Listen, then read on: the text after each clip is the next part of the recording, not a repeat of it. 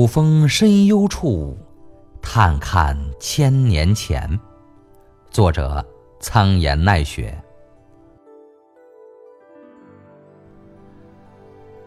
从三河古镇回来的当晚，就直接乘高铁前往黄山市。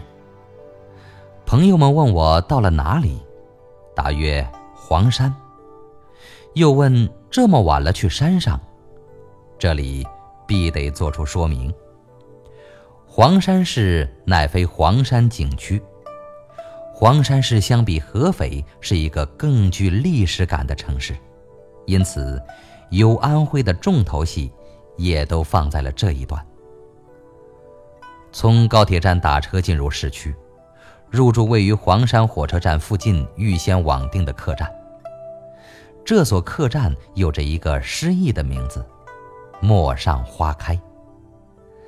在朦胧的灯影下，走过花丛，走过小桥流水，进入了这个徽派建筑的四合院这也是落地安徽第一次真正走入徽派建筑内部。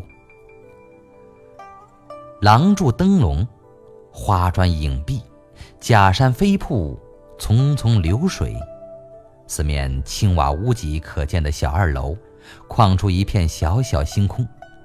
此刻才真正诠释了什么叫“天井”这个词汇。天井所形容的，大概正是眼前的情形。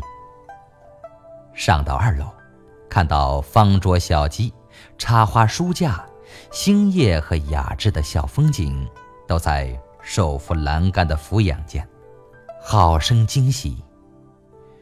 女儿自豪地说。我也是看到了这个客栈的图片，才决定入住他家的。是啊，旅行的本质就是希望时刻能够看到他乡的美丽，包括寝食晨昏。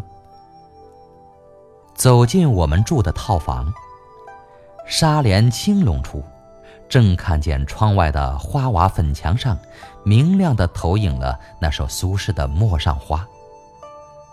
陌上花开蝴蝶飞，江山犹似昔人非。移民几度垂垂老，游女长歌缓缓归。情调与清雅都在客栈的每一处细节里，由此可见其客栈老板的文化品味和审美高度。居其内，人本身也就在情境中了。黄山市周遭遍布了若干个古村镇，当地的专车司机在闲聊时告诉我们，他们就是来自这样的村镇，甚至比如今成了景点还需购买门票的地方美多了。那时候的村庄都是这个样子的，只是没有保留好罢了。于是。我重新审视了自己出门前制定的旅游攻略，认真检点了几个五 A 级景区，决定放弃宏村那种商业味过浓的地方。商铺林立，游人云集，难免失了该有的味道。最后选择了一个叫陈坎的古村镇，这里也是五 A 级景区。值得珍视的是，它尚未被商业氛围包抄。事实上，这也是徽州古城周边诸多小景区的其中之一。在同一方向上，它的沿途星落着若干有年代刻凿的景区，只能选择有代表性的去深入探看。安徽有一些生僻字的地名，比如歙县，比如黟县，而这个陈坎就在歙县境内。早上专车在美丽的陌上花开接我们前往，这种无需劳累的旅游，有利于保持足够的精力去欣赏景物。精神饱满地张望着，看车辆进入青山夹道的郊外公路，看坡上竹林成片倾斜向公路，投下淡墨般的丽影。路上又鲜有车辆，安静到令人只看到茂林修竹。心情为之怅然。陈坎，应该是一路星落景区中最远的一个，游客也不是很多。购了门票进入，但见大片荷塘满满遮盖了水域，夜影下出没着懒懒的大白鹅。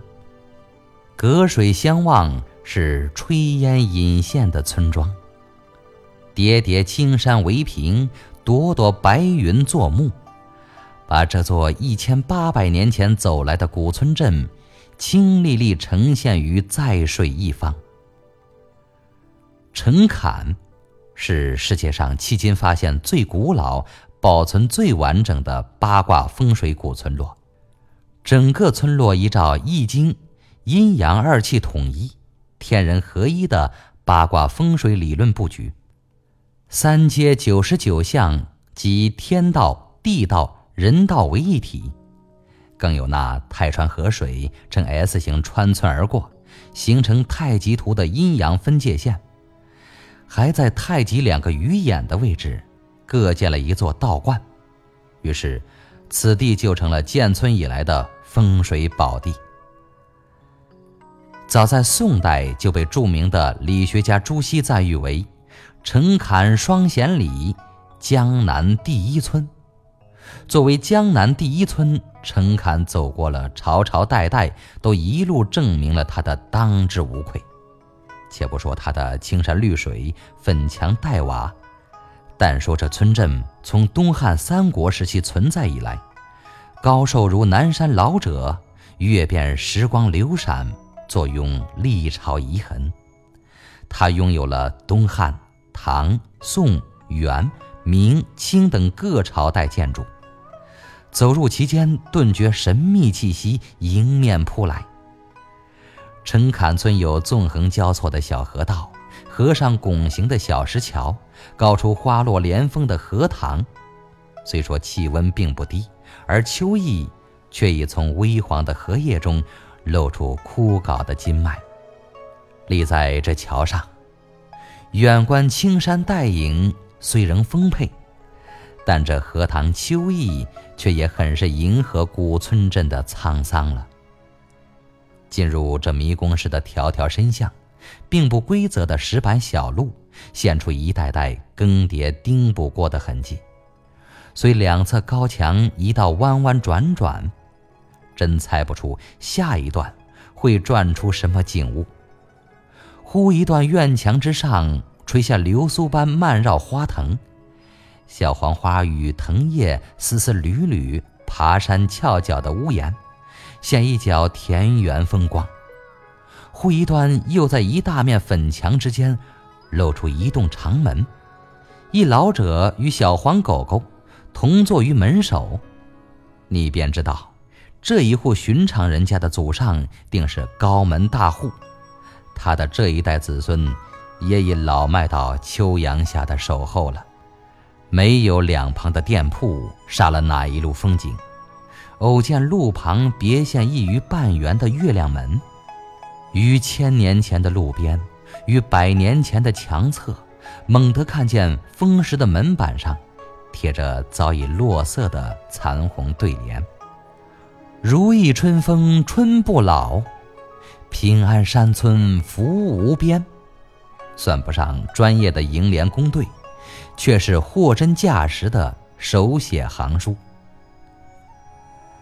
陈坎村千年来占尽风水，人才辈出，历代涌现出一大批高官、隐士、巨贾、诗人、书画家、医学家、教育家等等。有宋代的吏部尚书、龙图阁大学士、岳飞案的主审官罗汝吉，还有其子史志学家罗苑，这两位就是朱熹诗中提到的双贤。还有明代的户部右侍郎罗应鹤，扬州八怪之一的罗聘等。这里以罗氏姓氏为主，也以官家宅邸见长。现存明代的三层楼建筑。就有八座。当我们走入罗氏东书公祠这座完美的罗家祠堂时，深深惊叹这座被誉为民间故宫的地方是这样气派。这是一座徽派建筑的典型庭院，也是堪称一绝的徽派建筑代表作。这座建筑群始建于明朝嘉靖年间，历时八十七年，大约也经过了几代人之手。它基本依照了孔庙格局，有照壁、碑亭、仪门、拜台等四进寺院，且每进院都要登阶而入。在这座安静的庭院里，四百余年的桂花树依然繁茂，紫薇花灿烂的仙对残瓦。从高大细格子门窗洞开的狭长空间向外张望，就有了站在时光隧道另一端的恍惚。祠堂中有一巨大的牌匾，上书“仪轮优序”，匾长六点五米，宽二点五米，有“天下第一匾”之称。字体出自明代书画家董其昌之手，观之倍感亲切。董其昌是我喜爱的书画家之一，我的案头还落着他的字帖。而今在这里见到其真迹，心中不胜欢喜。一条条古旧的巷子，重重门洞隔出一溜参差的昂飞檐角，门洞之上或者谁家的门楼之上，都会看到不同的雄浑字迹。文化传承。镶嵌在秦砖汉瓦上，绵长在阡陌街巷里，而文化之侧便是鸡飞狗跳、烟霞升落的日子。信步走进一座高门槛的大宅，惊奇地发现，居然走进了人家的屋院里。在细镂花格门窗四围的小院中，在精雕柱头、圆润柱脚、长砖铺地。旧色一片的天井里，水缸、草帽、锅碗瓢盆成尘。原来这里还藏着最平常的人间烟火。一位老妇人正在做家务，我惊问：“这里还住人吗？”老妇回答：“这是我家呀。”顿觉歉然，竟无意间打搅了人家的日常，于是慌忙回转，却原来。陈侃不是做给游人看的景区，而是一千八百年之后还在接踵延续的市井村庄。走累了，就在环秀桥上的环秀亭歇息。远处有牛儿吃草，近水有村妇换衣。旧房舍里也有挂牌的小饭店，走了几家。却连看店打招呼的人都没有一个。随便在屋里看一圈，一应俱全，瓜果蔬菜就摆在门口，呼之则无人应答。村里大约还延续着路不拾遗、夜不闭户的古风，令我们一行人忙不迭退了出来。好容易从这座神秘的迷宫村落里走了出来，一路蒙圈的感觉犹在。又见荷塘时，已有一群学生在此写生。这里，真是一个文字与绘画创生的好地方。原汁原味的古风毫无做作，生活气息浓郁到千年不衰。空场上看天地，红的辣椒，黄的玉米，蓝的天空，白的云朵。春花秋实，不过又走完了一轮。这和一千八百年的历史比起来，只是增添了薄薄的一环年轮。我等却能在这环年轮里与你相遇，可谓人生幸事。诚恳，你乡土的气息，你文化的气息，你神仙的气息，此后必将令我长相依。